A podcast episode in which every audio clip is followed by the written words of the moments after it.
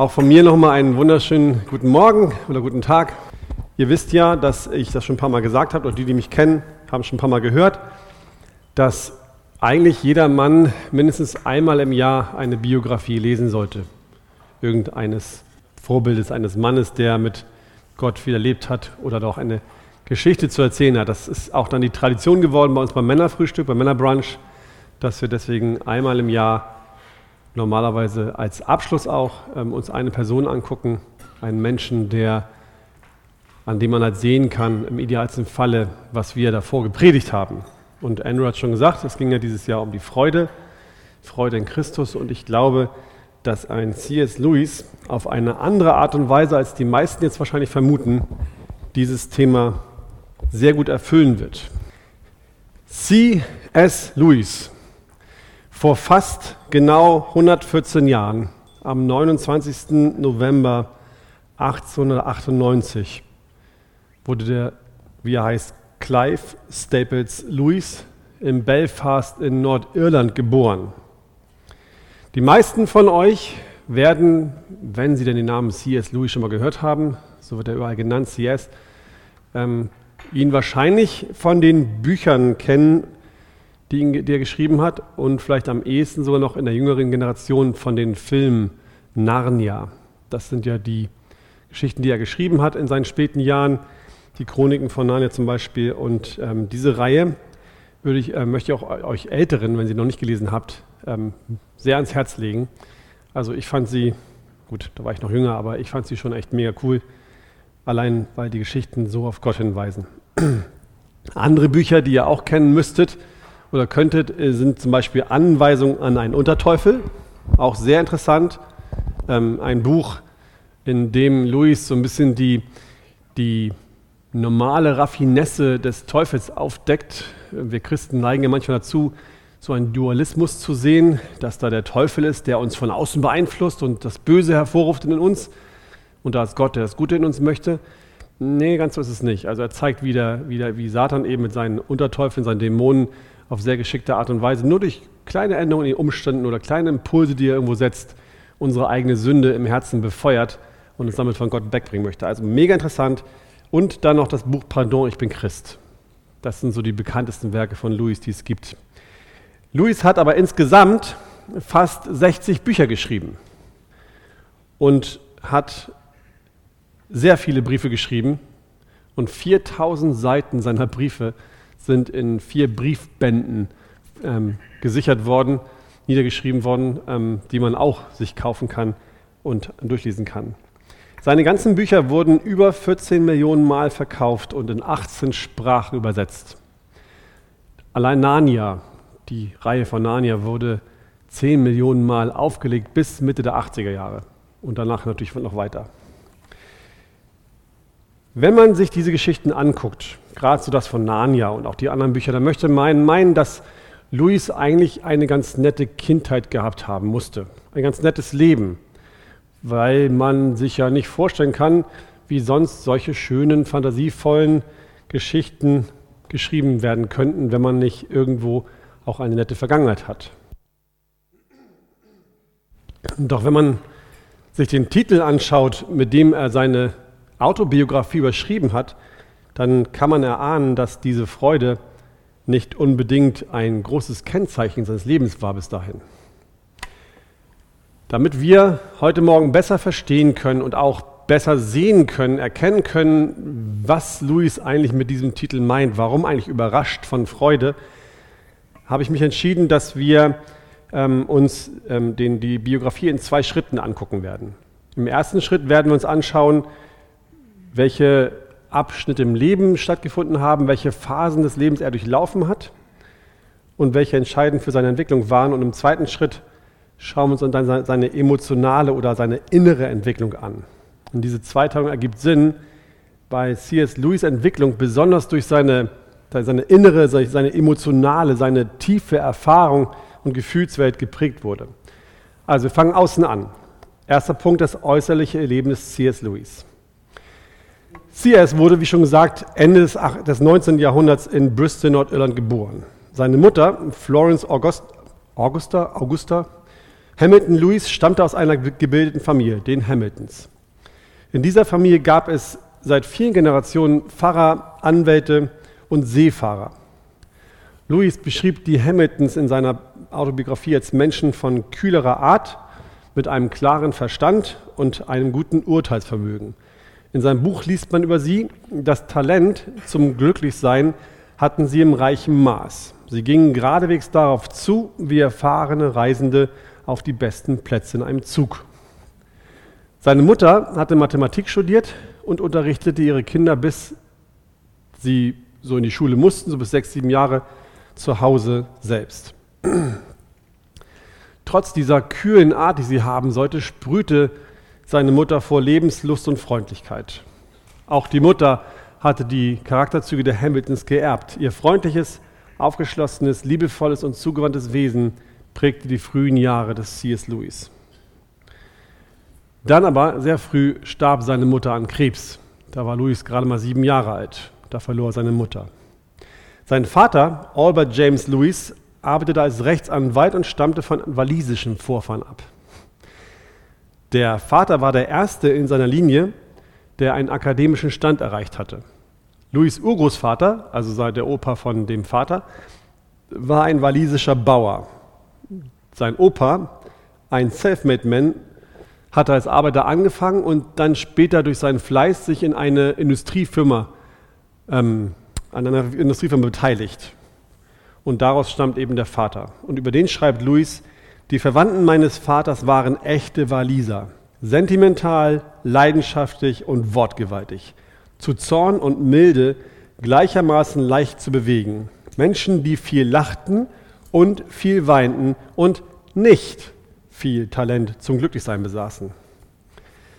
Sein Vater hatte diese ganze walisische Natur seiner Eltern voll geerbt. Während die Beziehung seiner, zu seiner Mutter vertraut und eng und harmonisch war, war sie zu seinem Vater sein ganzes Leben lang sehr ambivalent. Einerseits schätzte Louis seinen Vater sehr. Er war nahbar und versuchte später sogar eine eher freundschaftliche als autoritäre Beziehung zu seinen Söhnen zu leben. Aber er war auch eben launisch. Dennoch großzügig, unterstützte seine beiden Söhne, wann immer es ging und möglich war. Aber diese Ebene, auf der Luis mit seinem Vater kommunizieren wollte, war nicht zu finden. Beide hatten verschiedene Ebenen der Kommunikation, die kamen eigentlich ihr ganzes Leben kaum zusammen. Und deswegen war die Beziehung zwar, wenn auch harmonisch und auch sehr hilfsbereit, dennoch etwas distanziert. Darüber schrieb Luis, von 9 Uhr morgens bis 6 Uhr abends war unser Vater außer Haus. Von Anfang an bauten wir, also sein Bruder und er, für uns selbst ein Leben auf, aus dem er ausgeschlossen blieb, der Vater.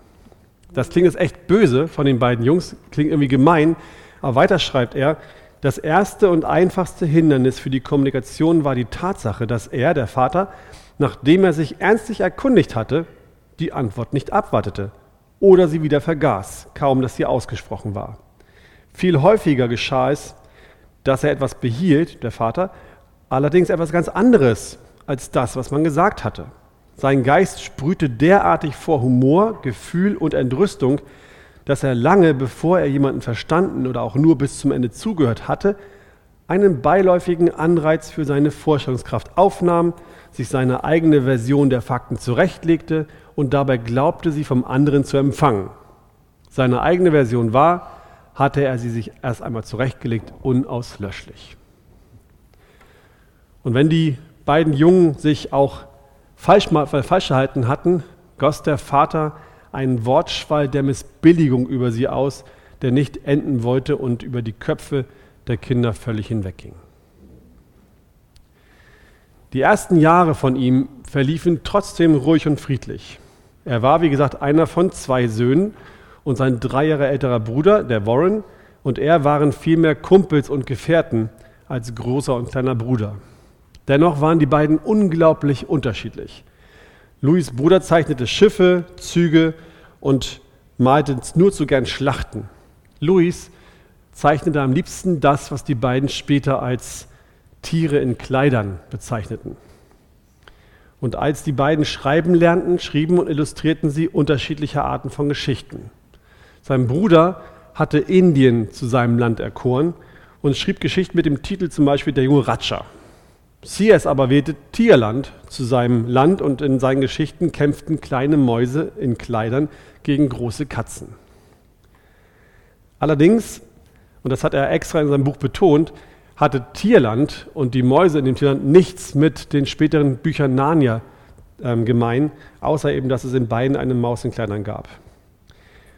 1905 fand die erste große Veränderung in Louis Leben statt. Und diese Veränderung offenbarte die größte Leidenschaft, die er sein ganzes Leben lang auch behalten würde. Sie zogen ihn aus dem Doppelhaus in der Stadt in ein großes Haus, das der Vater auf dem Land gebaut hatte. Und dieses Haus, in das sie dann hineinzogen, wurde für Louis so etwas wie die Hauptfigur seines Lebens. Er schreibt dazu in seiner Autobiografie über dieses Haus, ich bin ein Produkt von langen Fluren, leeren, sonnendurchfluteten Zimmern, der Stille in den oberen Räumen, den Dachbodenzimmern, die ich in Einsamkeit erforschte, des fernen Gurgelns der Wasserbehälter und Rohre und dem Geräusch des Windes unter den Dachziegeln. Kurze Pause. Diese, diese Texte, die er schreibt, seine Art zu schreiben, seine, seine Wortgewaltigkeit und auch die, die Fantasie, die da drin vorkommt, hat dieses Buch, seine Autobiografie zu einem Genuss gemacht. Also es ist, es ist so schön, er, er schreibt teilweise so lang über Ereignisse, und es wird überhaupt nicht langweilig, weil er das auf eine so tolle Art und Weise ausschmückt, dass man sich richtig mit hineingenommen fühlt und sich vorkommt, als, als würde man daneben stehen und das sehen. Also ich kann euch nur empfehlen, diese Bücher zu lesen. Aber weiter in, seinem Zitat, in dem Zitat. Und ebenso ein Produkt unendlich vieler Bücher. Mein Vater kaufte alle Bücher, die er las, und gab keines davon je wieder her. Es gab Bücher im Arbeitszimmer, Bücher im Wohnzimmer, Bücher in der Garderobe, Bücher zwei Reihen tief in dem großen Bücherregal auf dem Treppenabsatz. Bücher in einem der Schlafzimmer, Bücher in Stapeln so hoch wie meine Schulter auf dem Speicher, wo der Wasserbehälter war, Bücher aller Art, in denen sich jedes vorübergehende Interesse meiner Eltern spiegelte. Lesbare und unlesbare, für ein Kind geeignete und ganz und gar ungeeignete für ein Kind. Nichts davon war mir verboten. An den schier endlosen, verregneten Nachmittagen holte ich mir einen Band nach dem anderen aus den Regalen. Dieses permanente Vorhandensein und andauernde Lesen verschiedener Literatur in diesem Haus hat einen riesengroßen Einfluss auf die Entwicklung von Louis. Aber auch weitere Schläge, wie er sie nannte in der Geschichte, hatten, hatten eine entscheidende Auswirkung auf das, wie er sich entwickelte. Der erste Schlag für ihn war, dass sein Bruder auf ein englisches Internat gehen musste. Damit verstand, verschwand ein treuer Verbündeter für den größten Teil des Jahres aus seinem Leben. Das waren, ähm, ich glaube, immer so 40 Wochen im Jahr war Internat und der Rest waren dann Ferien. Also 40 Wochen im Jahr verlor der Louis seinen treuesten Verbündeten. Auch der schwerste Schlag der Veränderung fand in diesem Haus statt. Das war das Haus, wo auch die Mutter gestorben ist. Im September 1908 da war Louis also, oder Clive, wie sie ihn nannten, ungefähr zehn Jahre alt, ähm, wurde er von seinem Vater an das Internat der Wynyard School geschickt, dieselbe Schule, die sein Bruder schon seit 1905 besucht hatte. Louis bezeichnete diese Schule als Belsen oder Oldies School. Oldie war der von allen gehasste und wohl etwas geisteskranke Schulleiter. Dieser Schulleiter wurde von Louis als all allunumschränkter Machthaber beschrieben, der, vor dem sogar die Hilfslehrer dieser Schule unglaubliche Angst hatten.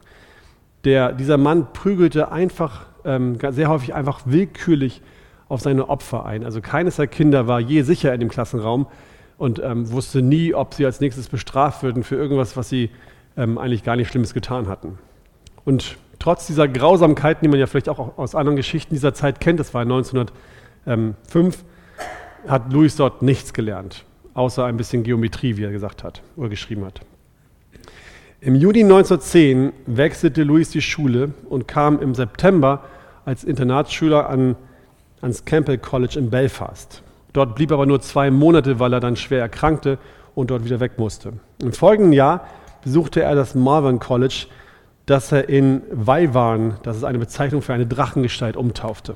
Auch diese Schule mochte er nicht wirklich. Das lag zum einen daran, dass Louis absolut unsportlich war und an diesen Schulen damals Sport immer sehr groß geschrieben wurde.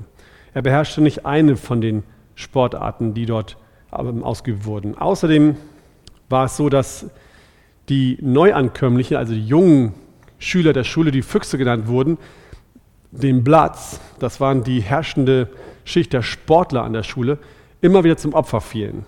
Ständig wurden sie als junge Füchse ungerecht behandelt, mussten mühsame Aufgaben bis hin zu sexuellen Dienstleistungen leisten, von denen Louis allerdings verschont blieb. Also er musste schon diese Dienstleistung ableisten, er musste immer wieder Dinge für die Leute tun, wie Schuhe putzen, Kleidung reinigen, alles Mögliche, ähm, ihnen Tee machen, Dinge holen, die sie haben wollten. Aber er musste nie sexuell irgendwas für andere machen. Aber es war an dieser Schule damals durchaus normal, dass, dass kleine Jungs eben dafür missbraucht wurden. 1914 wechselte er von Wyvern nach Surrey zu einem Privatlehrer namens W.T. Kirkpatrick. Das war ein Bekannter seines, seines Vaters. Und dort lernte er richtig viel. Das war eine super Zeit für ihn, weil er da intensiv unterwiesen wurde. Es war eine 1 zu 1 Unterrichtung von einem Tutor. Vor allem lernte er dort für seine Meinung einzutreten. Auch super lustig zu lesen, wenn er davon schreibt, ähm, die ersten Begegnungen mit diesem Mann. Er lernte seine Meinung zu schärfen, sich bewusst zu machen, warum er diese Meinung eigentlich hatte und immer sie mit Argumenten zu untermauern. Das hat ihm später im Leben sehr geholfen. Und nach zwei Jahren dieses Privatunterrichts erhielt er dann ein Stipendium für das University College in Oxford. Also eine gute Ausbildung war das für ihn. Da ging Louis dann auch zunächst erstmal hin. Also er ging nach Oxford, um da zu studieren, war dort aber nur sehr kurz, denn er wurde dann in den, in den Armeedienst einberufen. Das war 1917, da ist der Erste Weltkrieg ausgebrochen. Er ließ sich zum Offizier ausbilden und an seinem 19. Geburtstag wurde er an die Front in Frankreich geschickt. Dort wurde er ziemlich schnell durch einen Eigenbeschuss, eine Granate, die bei ihm explodierte, verletzt, verwundet und kam dann zur Erholung zurück nach England. Danach musste er nicht mehr kämpfen. Er durfte in England bleiben und verließ die Armee dann im Dezember 1919. Von dieser Zeit gibt es von Louis nur ganz wenig zu hören.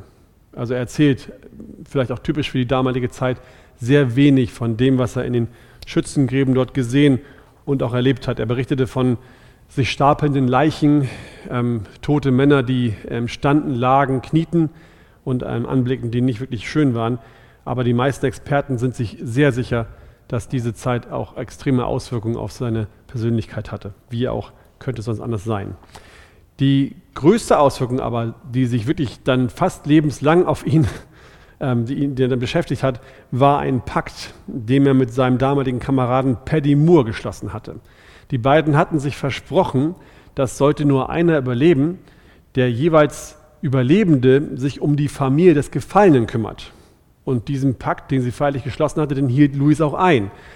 Und so holte er Mrs. Moore die Mutter dieses gefallenen Mannes und die Tochter von ihr, also die, die, Schwester, die Schwester von Paddy, in sein Haus und lebte dann bis 1951 gemeinsam mit ihnen zusammen unter einem Dach. Das war für Louis überhaupt nicht witzig. Mrs. Moore soll sehr launisch gewesen sein, ein kleiner Drache in dem Haus, die ihn ständig beschäftigt hat. Ihr war zu kalt, sie hatte Hunger, sie wollte trinken. Sie hat es richtig ausgenutzt, dass er diesen Pakt, dieses Versprechen gegeben hatte. Also ganz schlimm. Das ging bis zu seinem 53. Lebensjahr so. Und äh, man sagt, oder er selbst sagt, dass er aufgrund dieser Situation, natürlich auch der beruflichen Situation und allem drum und dran, ähm, eigentlich bis dahin nur so, so, zwei bis drei Stunden Zeit hatte zu schreiben am Tag.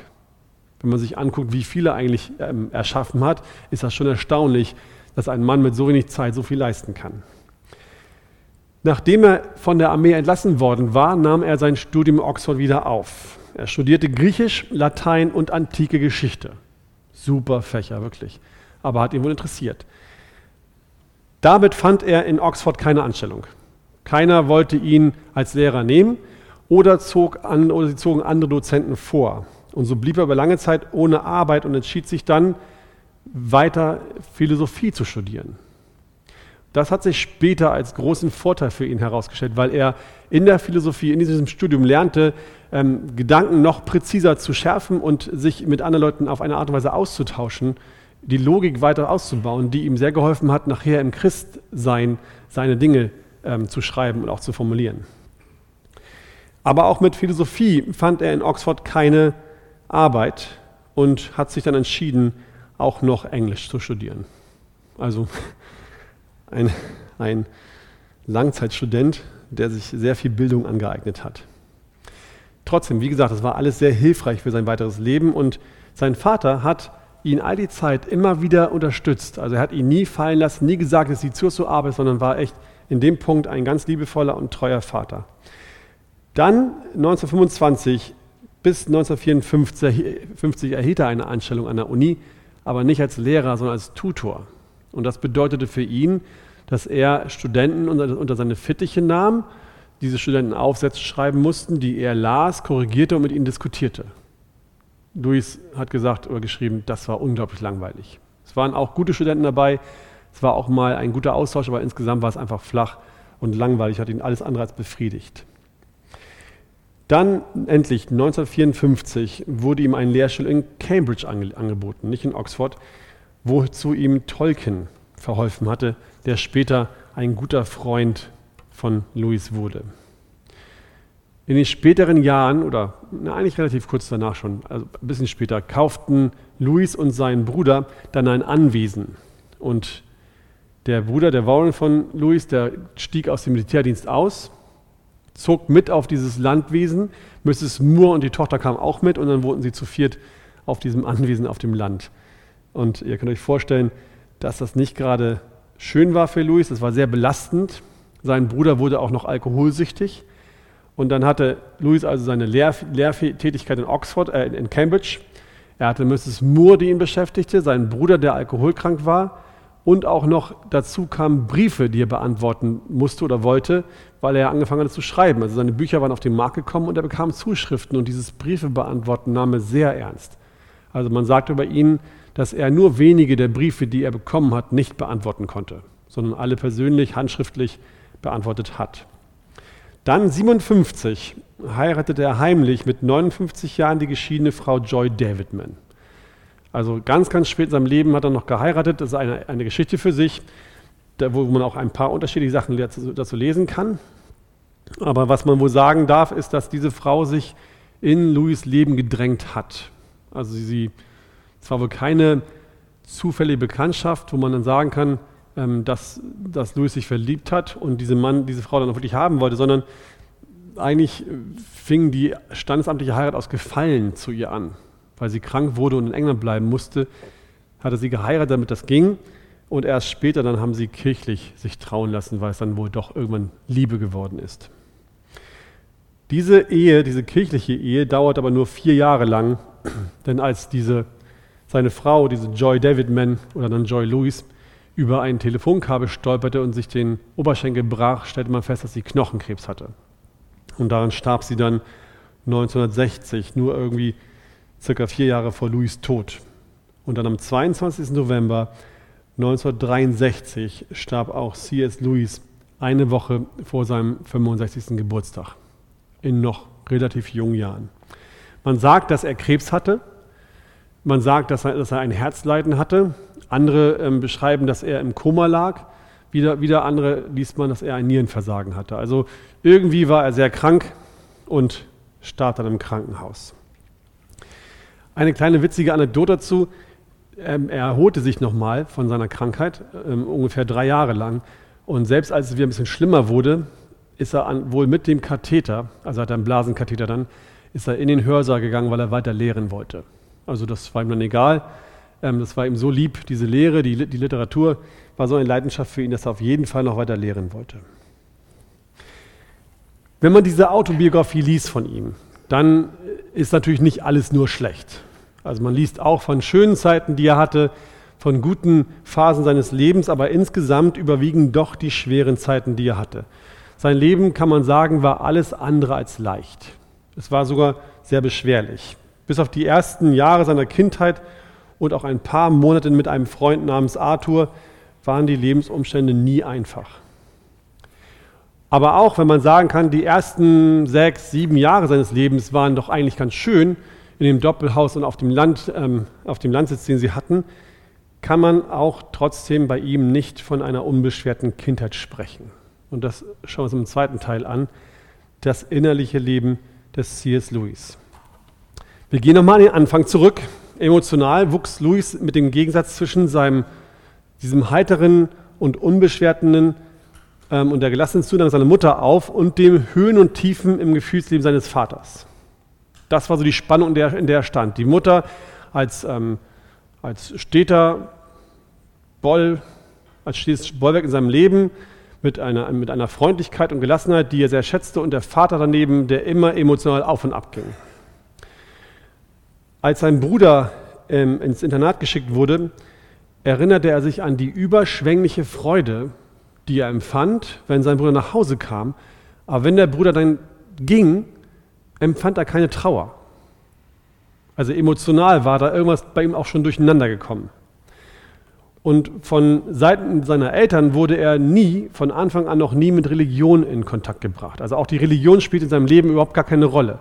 Sein Vater war zwar ein, nach den Maßstäben der damaligen Church of Ireland, ein hochkirchlicher Mann, aber außer Tradition, ein, der Reiz der Tradition und der Reiz der Poesie in der Bibel, hatte auch der Vater kein Interesse an Religion.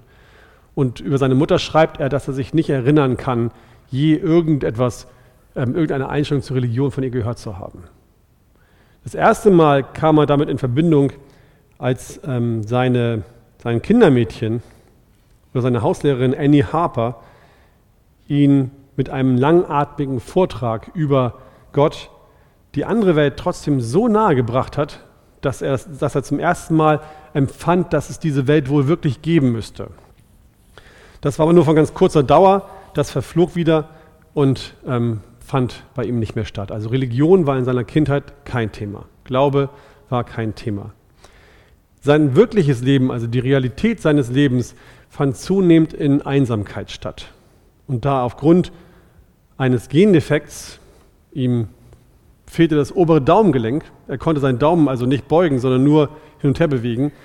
Ähm, konnte er keine mechanischen Arbeiten ausführen. Er war zwar also quasi ein, ein junger Mensch mit zwei linken Händen und es blieb ihm nichts übrig, außer sich in das Schreiben zu flüchten. Aber über das Schreiben von Geschichten schreibt er, dort, das war das Arbeitszimmer auf dem Dachboden, was er sich eingerichtet hatte, hatte ich meine Feder, mein Tintenfass, meine Schreibhefte, und meinen Malkasten. Und dort, welch größeres Glück kann sein, kann ein Geschöpf befallen, als sich in Freiheit freuen zu können. Hier schrieb und illustrierte ich meine ersten Geschichten und war von beidem hoch befriedigt. Also dieses sich nach oben ins Dachbodenzimmer flüchten und seine Geschichten zu schreiben und auch selbst zu illustrieren mit Bildern, war für ihn eine riesengroße Freiheit, die er hatte und führte zu einem, einem Hoch, einer hohen Befriedigung, die er erleben durfte. Und immer mehr, immer tiefer tauchte er in diese einsame Welt, die er hatte, ein. Die Leidenschaft zu tierenden Kleidern hörte nicht auf. Sie wurde weiter befeuert durch Bücher, in denen russische Bären, britische Löwen und ägyptische Krokodile vorkamen. Und mit, das kann er nicht genau sagen, mit sechs, sieben oder acht Jahren, da lebte er fast völlig also er schreibt wirklich fast völlig in seiner Imagination, beziehungsweise da war diese ganze imaginäre Welt, diese Erlebnisse, die er in dieser imaginären Welt hatte, waren die hauptprägenden Elemente seines weiteren Lebens dann, was er da auf diesem, auf diesem ähm, Landwesen hatte. Er schreibt auch davon, dass er auch reale Erlebnisse hatte, zum Beispiel eine Urlaubsreise in Normandie. Aber obwohl er sich daran erinnert hat, hat das für sein Leben überhaupt keine Bedeutung. Es hatte nichts verändert für ihn als Junge. Das Einzige, was eine Bedeutung spielte, waren seine imaginären Geschichten und Vorstellungen, in denen er dann lebte. Dabei war er kein Tagträumer. Das, das betonte er auch extra. Er war kein Träumer, der sich irgendwie in eine fremde Welt flüchten, musste, weil er gerne etwas Besonderes sein wollte. Das kennen wir auch alle. Ne? Jeder von uns wollte mal Superman sein oder irgendwas anderes Großes ähm, und sieht sich in seinen Tagträumen auf der Bühne irgendwo und tut Dinge, die er sonst nicht ähm, machen kann. Das war bei ihm nicht so, sondern er war eher der Schöpfer, so wie, sowas wie ein Gott, der seine eigenen Welten erschuf und dann diese Welt betrachtete und sich daran erfreute. Und das führt dazu, dass er ganze Landkarten erschaffen hatte. Er hat, er hat Tierland komplett gemalt mit, äh, mit Kontinenten, also eine ganze Welt sich erschaffen und hat die ganzen Kontinenten mit Bewohnern, also Tieren in Kleidern, auch gefüllt. In dieser Zeit gab es drei Episoden oder drei Ereignisse, die etwas in ihm offenbarten, was sein ganzes weiteres Leben ähm, auch bestimmen sollte. Dinge, die er mit, ähm, als freudige Sehnsucht bezeichnet hat. Bei seinem ersten Erlebnis stand er an einem Sommertag im Garten neben einem Johannisbeerstrauch. Und plötzlich stieg in ihm die Erinnerung an einen Morgen auf, den er im alten Doppelhaus erlebt hatte, als sein Bruder mit einem Spielzeuggarten in das Zimmer hereinkam. Spielzeuggarten hieß damals, es war ein Blechdeckel, auf dem der Bruder Moos, ähm, den er mit Moos bedeckt hatte und dann mit Zweigen und Blüten verziert hatte. Und dieser Spielzeuggarten, der hatte für Louis etwas Kühles, etwas Trauriges, etwas Frisches und gleichzeitig etwas vor Leben Sprühendes.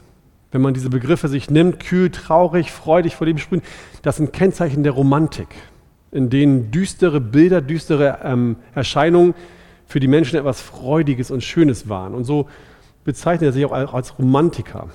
Und diese Gefühle waren auch für ihn damals unglaublich schön. Über dieses Ereignis, diese Erinnerung schrieb Louis, äh, oder schreibt Louis in seinem Buch, als ich dort stand, stieg in mir plötzlich ohne Vorwarnung und wie aus einer Tiefe nicht von Jahren, sondern von Jahrhunderten die Erinnerung an jenen zurückliegenden Morgen im alten Haus auf, als mein Bruder seinen Spielzeuggarten mit ins Kinderzimmer brachte. Es ist schwer, Worte zu finden, die stark genug wären, um die Empfindung zu beschreiben, die über mich kam. Nahe kommt der Sache vielleicht Milton mit seiner gewaltigen Seligkeit des Paradieses. Natürlich war es ein Gefühl der Sehnsucht, aber eine Sehnsucht wonach? Wo, das, das war typisch auch für Luis. Wonach er sich sehnte, konnte er sein ganzes Leben lang nicht bestimmen. Also sein ganzes weltliches Leben lang. Konnte er nicht sagen, wo, worin diese Sehnsucht bestand. Aber was er darüber schreibt, ist, dass es in einem gewissen Sinne alles andere, was er danach erlebte, alle anderen Gefühle, die er nach diesem Ereignis erlebte, waren alle belanglos für ihn im Vergleich zu dieser Sehnsucht, die er da anfing zu spüren. Beim zweiten Erlebnis kam die gleiche Sehnsucht auf, als er einmal ein Buch von Beatrix Potter las, das ihn sehr erschreckte. Er schreibt, es macht mir zu schaffen durch das, was ich nur als die Vorstellung des Herbstes beschreiben kann. Es klingt fantastisch zu sagen, dass ein Mensch sich in eine Jahreszeit verlieben könne, aber ungefähr das war es, was mir geschah. Wie zuvor war es ein Gefühl übermächtiger Sehnsucht. Und danach griff er sich immer wieder dieses Buch, er nahm es sich immer wieder zur Hand und las es noch einmal durch. Nicht, wie er sagt, um diese, diese Sehnsucht zu befriedigen, sondern um dieses Gefühl dieser Sehnsucht wieder hervorrufen zu können. Das dritte, der dritte Blick durch den Schleier kam durch die Dichtung. Durch einen kurzen Absatz eines Gedichtes fühlte er sich in die riesigen Weiten des nördlichen Himmels entrückt. Ein Gefühl von, jetzt kommt der Romantiker wieder, ein Gefühl von Kälte, Weite, Strenge, Blässe und Ferne übermannte ihn mit quälender Intensität. Diese drei Ereignisse, diese Sehnsucht nach etwas, was er nicht beschreiben konnte, war Glück und Erfüllung für ihn. Und ich glaube, dass, dass, dass wir nicht alle das so nachempfinden können. Diese, diese Dinge, die er beschreibt, die bei ihm diese Sehnsucht auslösen, da schütteln wir vielleicht manchmal den Kopf und denken so, wie kann man nur darüber so. Hm. Aber es ist wichtig, dass wir uns darauf einlassen und versuchen, das so ein bisschen nachzuempfinden, weil jetzt kommt, wie er es beschreibt, diese Erfahrungen unglaublich prägend waren. Und jetzt auch an diesem Punkt auch warnt. Der Leser, so schreibt er, der an diesen drei Episoden nichts Interessantes findet, braucht dieses Buch nicht weiterzulesen. Denn in einem gewissen Sinne handelt die zentrale Geschichte meines Leben, Lebens von nichts anderem. Es ist ein unerfülltes Begehren, das an sich schon begehrenswerter ist als jede andere Erfüllung. Es ist ein unerfülltes Begehren, das an sich schon begehrenswerter ist als jede andere Erfüllung. Ich nenne sie Freude. Freude in meinem Sinne, also wie er es definiert, hat in der Tat ein und nur ein Merkmal mit diesen beiden gemeinsam, nämlich die Tatsache, dass jeder, der sie erlebt hat, sie wiedererleben möchte. Ich bezweifle, dass irgendjemand, der die Freude je geschmeckt hat, sie gegen alle Vergnügungen der Welt eintauschen würde, wenn er über beides verfügen könnte. Ich bezweifle, dass irgendjemand, der die Freude je geschmeckt hat, sie gegen alle Vergnügungen der Welt eintauschen würde, wenn er über beides, also Freude und Vergnügung, verfügen könnte.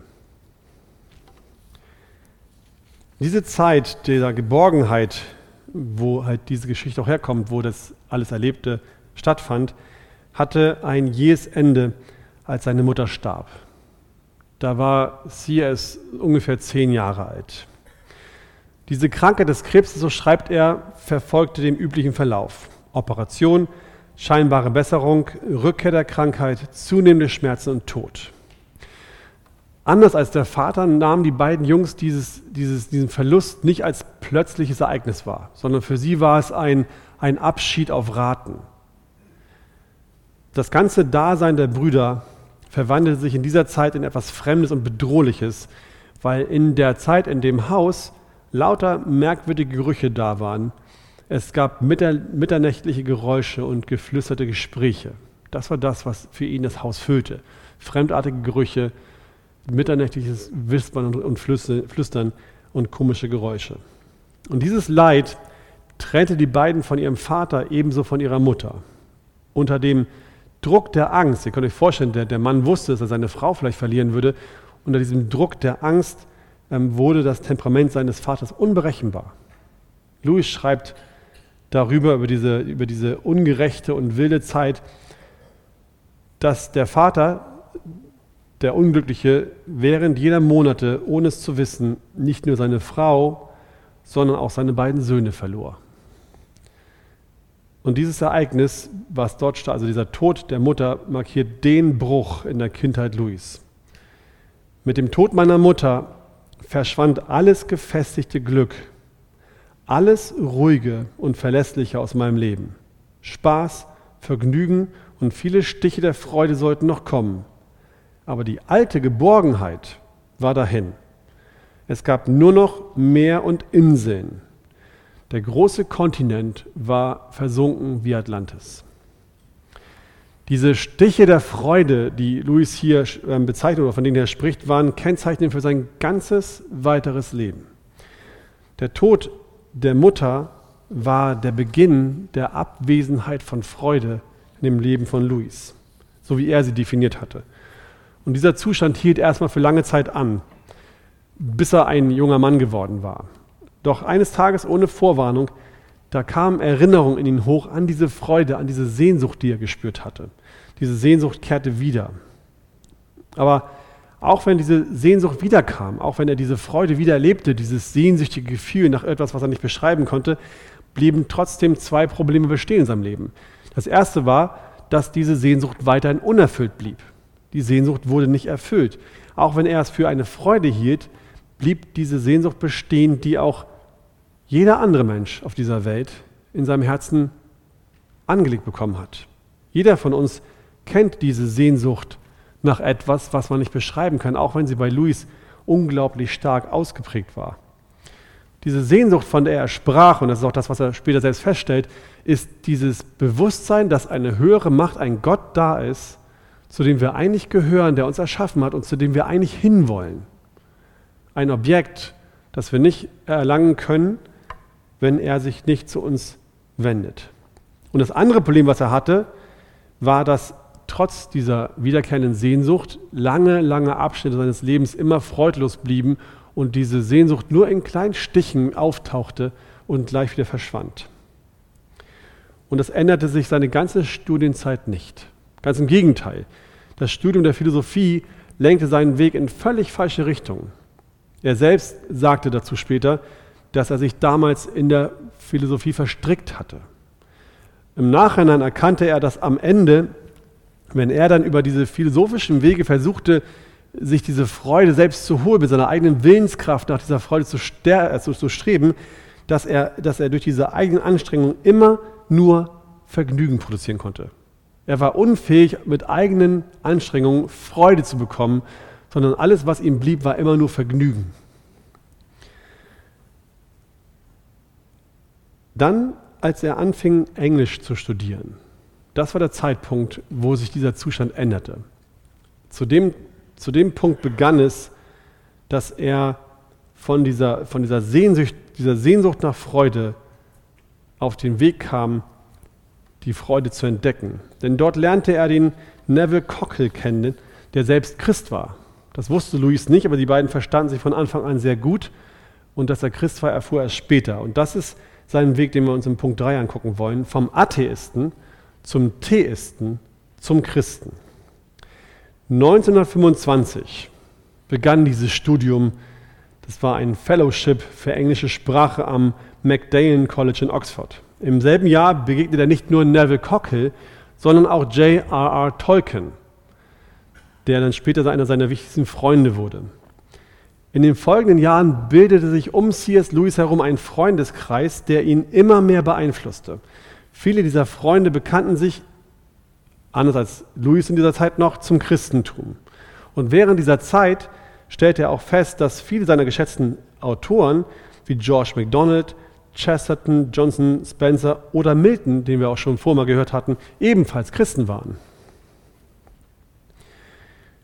In den, in den vielen Gesprächen, die sie führten, setzte sich Louis mit Tolkien und anderen Freunden permanent über das Christsein auseinander. Und das war, das war, keine, das war keine Zeit, wo er dann zuhörte oder, oder bereit war aufzunehmen, sondern er war durch seine Ausbildung ähm, bei dem Privatlehrer und auch der Philosophie so geschärft im Verstand, dass er seine, seine Freunde herausforderte und wirklich ähm, dahin kam, dass er von, von ihnen logisch erklärt haben wollte, warum es sein kann, dass Gott existiert. Also das war eine absolut wissenschaftliche Annäherung an den Gott, nicht an den Glauben. Aber dann, nach vielen, vielen, vielen Stunden und Gesprächen, schrieb er darüber, Sie müssen sich vorstellen, wie ich allein Abend für Abend in jenem Zimmer in Magdalen saß und wann immer mein Geist sich auch nur für eine Sekunde von meiner Arbeit erhob, das stete, das stetige, unaufhaltsame Nahen dessen spürte, dem nicht zu begegnen ich mir so ernstlich wünschte. Was ich so sehr fürchtete, hatte mich endlich eingeholt. Im Trinity-Term 1929 lenkte ich ein und gab zu, und das ist so bezeichnend, und gab zu, dass Gott Gott war und kniete nieder und betete. Vielleicht in jener Nacht der niedergeschlagenste und widerwilligste Bekehrte in ganz England. Ich sah damals noch nicht, was mir heute als das leuchtendste und offensichtlichste erscheint, nämlich die göttliche Demut, die einen Bekehrten selbst unter solchen Bedingungen annimmt. Ich habe es gerade schon gesagt, das Bezeichnende an diesem Schritt war, dass Luis noch nicht zum Christen wurde. An diesem Abend hat er einfach nur kapituliert und erkannt, dass Gott Gott ist, dass sein Atheismus falsch war und dass der Theismus wirklich wahr ist. Und deswegen war das 1929 auch nur der Schritt vom Atheismus zum Theismus. Und die Gespräche gingen weiter. Lange Gespräche, über zwei Jahre noch, mit Tolkien und vor allem auch Hugo Dyson. Und dann im September 1931 erst bekehrt er sich wirklich zum Christentum. Dort wurde er Christ. Was da passierte, ist von unglaublicher Wichtigkeit für uns heute. Was Louis damals realisierte, war, dass nicht das Erlebnis der Freude, sondern das Objekt der Freude das Wesentliche ist. Der Wert der Freude liegt nicht in dem Gefühl, und das ist diese unglaubliche Sehnsucht, die er immer wieder in sich erzeugen wollte. Der Wert der Freude liegt nicht in dem Gefühl, in der Begierde selbst, sondern in dem Objekt, was begehrt wird. Louis wusste bis zu dem Tag seiner Bekehrung nie wirklich, worin seine, sein Begehren, worin seine Sehnsucht eigentlich bestand. Er hat es nie verstanden. Und das änderte sich erst radikal, als er Jesus Christus als seinen Herrn annahm. Er hatte nicht aktiv nach Jesus gesucht. Er war nicht der, der Jesus wirklich finden wollte. Er war der, der in den Diskussionsrunden immer dagegen stritt. Er hat Jesus, hat Gott nicht haben wollen. Ihr habt es gerade gehört in dem Zitat. Er hat sich sogar davor gefürchtet, dass sich Gott ihm nahen könnte. Und er hatte lange, lange gerungen. Aber als Gott ihn dann überwältigt hatte, erkannte Louis Gott als die Quelle aller Freude. Es war Gott selbst, der die Quelle werden musste, um seine Sehnsucht zu stillen. Und er wurde überrascht davon, dass als er sich wirklich bekehrt hatte, es tatsächlich begann, dass seine Sehnsüchte gestillt wurden. Es überraschte ihn selbst als Menschen, als Mann, dass diese Sehnsucht, die er bis dahin gespürt hatte, anfing gestillt zu werden von dem Gott, den er erkannt hatte. Aber nicht darin, indem er die Freude erlebte, nicht darin, dass er dieses Begehren, die Sehnsucht wieder aufflammen ließ, sondern darin, dass er diesen einen Retter für sich annahm, der all das sein wollte und konnte, was er sich gewünscht hat. Paulus schreibt in Philippa 3, Vers 7, und jetzt kommen wir so ein bisschen zu dem Beginn unserer Serie über, die Freude. Da steht, aber was mir Gewinn war, das habe ich um des Christus willen für Schaden geachtet. Und das war genau der Prozess, den C.S. Lewis sein ganzes Leben lang schon durchgemacht hatte. Lewis hat viele, viele Jahre versucht, die Freude in den Umständen zu finden. Er hat nach Freude in der Welt gesucht, wie zum Beispiel Büchern, der Philosophie und so weiter. Und immer wieder hat er versucht, seine Freude damit zu stillen, seine Freude zu erzeugen, indem er die Sehnsucht in sich erweckte und wieder antrieb. Aber er fand sie nicht. Und weil Louis über, über, über wirklich fast über viele Jahre diese Erfahrung in den widrigen Umständen und der langen, nicht erfüllten Sehnsüchte hatte, erkannte er ganz schnell, dass das, was Paulus hier schreibt, absolute Wahrheit ist. Alles, was er bis dahin erstrebt hatte, alles, was ihn bis dahin auch nur ein bisschen befriedigt hatte, war für ihn nur Schaden gewesen. Er erachtete es nur als Schaden, weil er Jesus Christus als den einzig wahren gefunden hatte. Und da ist die Frage an uns, wie ist es heute? 114 Jahre sind vergangen, habe ich gesagt, also ungefähr 100 Jahre später. Ähm, wie schaut es bei uns aus? Und wenn wir mal in die Gesellschaft reingucken, dann sehen wir, dass die Gesellschaft immer noch die gleiche Sehnsucht, diese gleiche ungestillte Sehnsucht hat, wie Louis sie damals auch kannte. Die Menschen suchen nach Freude. Und wenn wir etwas tiefer gehen und das zulassen und bei uns schauen, dann merken auch wir, dass wir oft genug nach Freude suchen. Auch wir suchen nach Freude. Das Streben der ganzen Konsumgesellschaft ist letztlich nichts anderes als das Streben nach Freude. Und weil die Menschen nicht nach dem suchen, der die Freude stillen kann, weil sie es auch gar nicht wissen zum Teil, versuchen sie, diese Sehnsucht anders zu füllen. Wie? Mit einer ganzen Reihe von Vergnügungen. Was sagte Luis am Anfang? Dort, wo die Suche nach Freude aus eigenem Willen, mit eigener Kraft geschieht, bleibt nur das Vergnügen, weil echte Freude dort nicht zu finden ist. Und wenn wir mal auf unsere Herzen gucken, dann merken auch wir, dass wir doch sehr anfällig dafür sind, unsere Freude nicht in Gott selbst zu suchen, in seiner Person, sondern in dem Vergnügen, in schönen Gefühlen und in der Welt. Wir stehen immer noch in der Gefahr, nicht das Objekt der Begierde zu wollen, sondern die Begierde selbst und füllen uns mit billigen Vergnügungen, anstatt unsere Erfüllung bei Gott zu suchen. In den Büchern und auch in den Filmen über Narnia wird eins super deutlich. Das ist so schön, wenn man sich damit beschäftigt.